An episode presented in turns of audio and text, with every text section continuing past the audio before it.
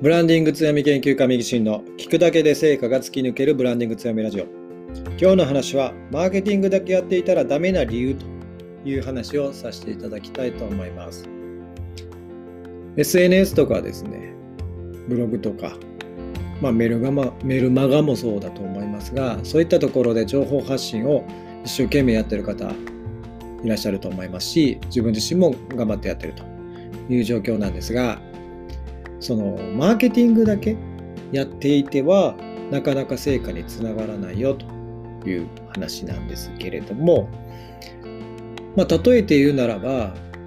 穴の開いたバケツで水を汲もうとしているような状態がマーケティングだけをやっているような状態な場合がありますというとこです。えー、これがですね、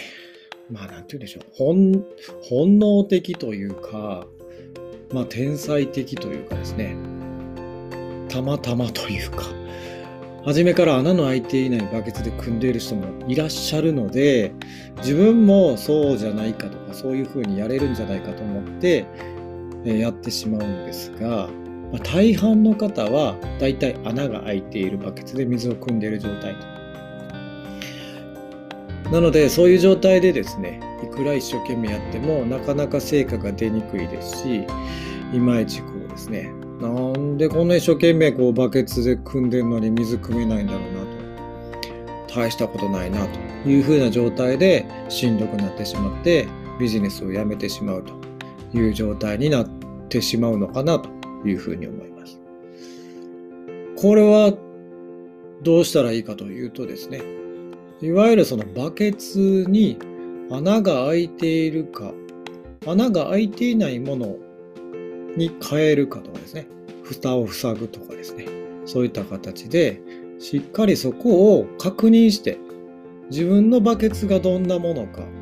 そういったものを確認してですね、えー、自分のバケツは例えば青色で、これぐらいの容量でというのをですね、自分自身で作ってデザインしてですね、その上で水を汲む。ということをすれば、まあ、成果は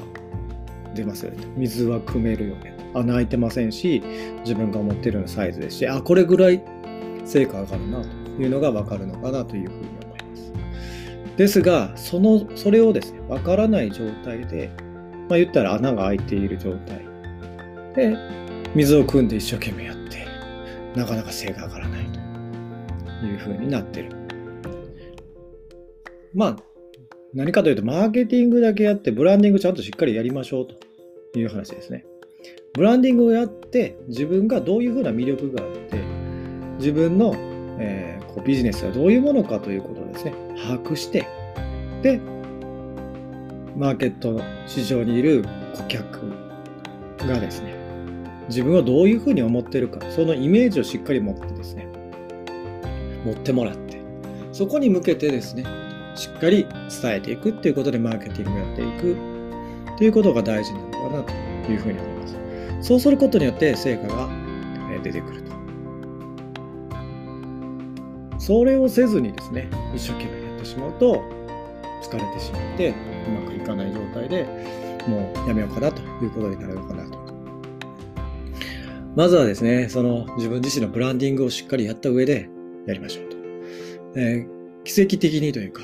天才的にですね、初めからこう、うまくデザインできてたりとか、何を伝えたらいいか、自分の魅力が分かってる人も、本当にごくわずかいますが、ほとんどの人がそうじゃないというところなんですよね。なので、やっていることは素晴らしいんですが、それを魅力的にちゃんと伝えるとかですね、ここを伝えないといけないことを伝えれてないっていうケースが結構あったりするので、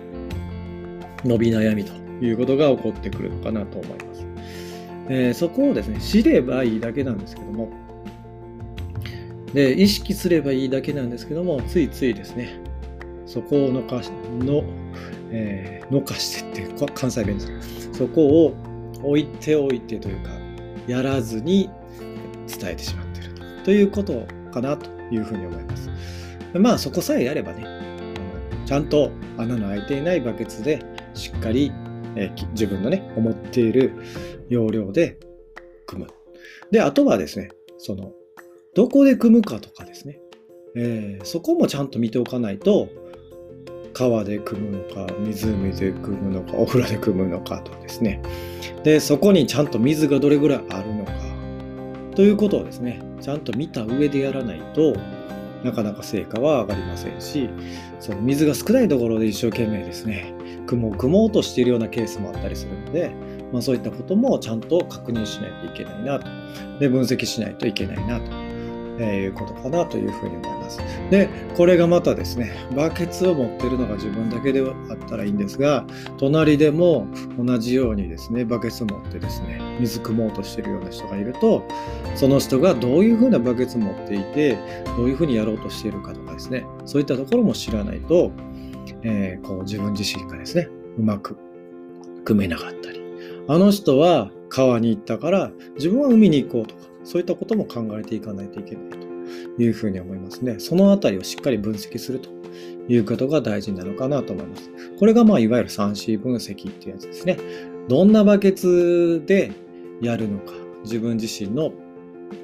えー、バケツの色はどんな色なのか、どんな魅力があるのかとかですね、えー、容量どんなもんなのかというような自社分析、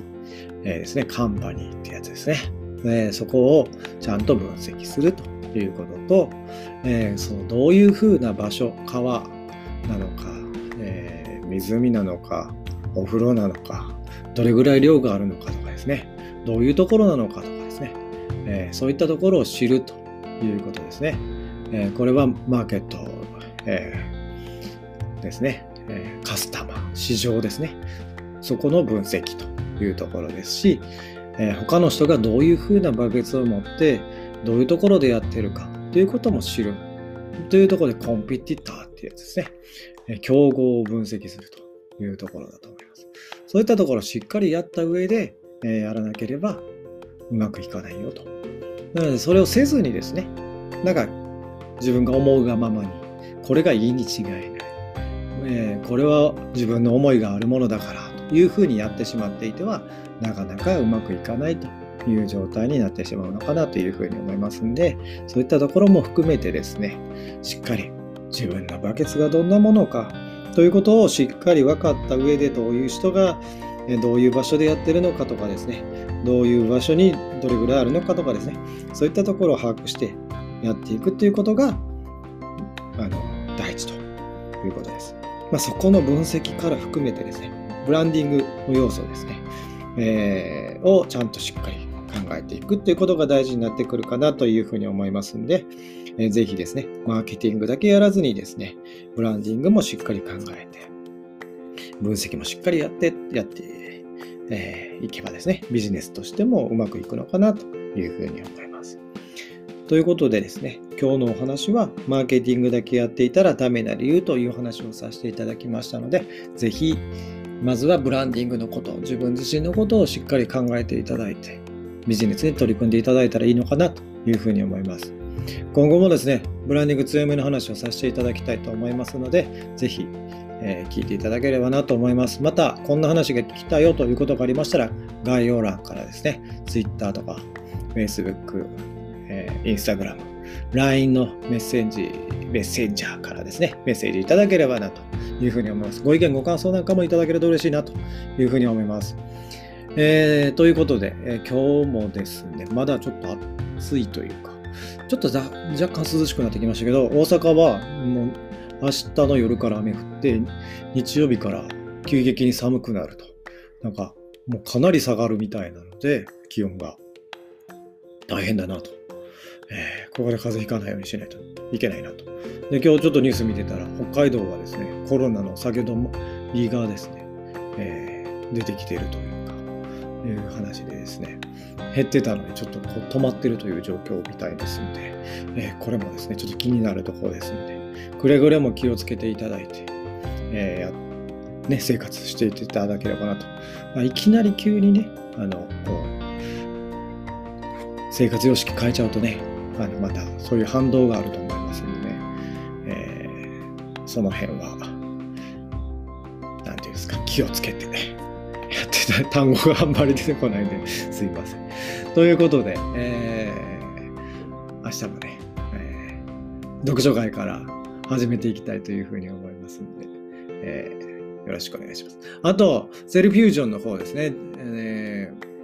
説明会の参加もですね、2人ほど、え決まっておりますんで、えー、もしですね、興味ある方は、お早めにご参加いただければ嬉しいなというふうに思います。セルフュージョンについてもですね、概要欄にありますので、どんなのかなと。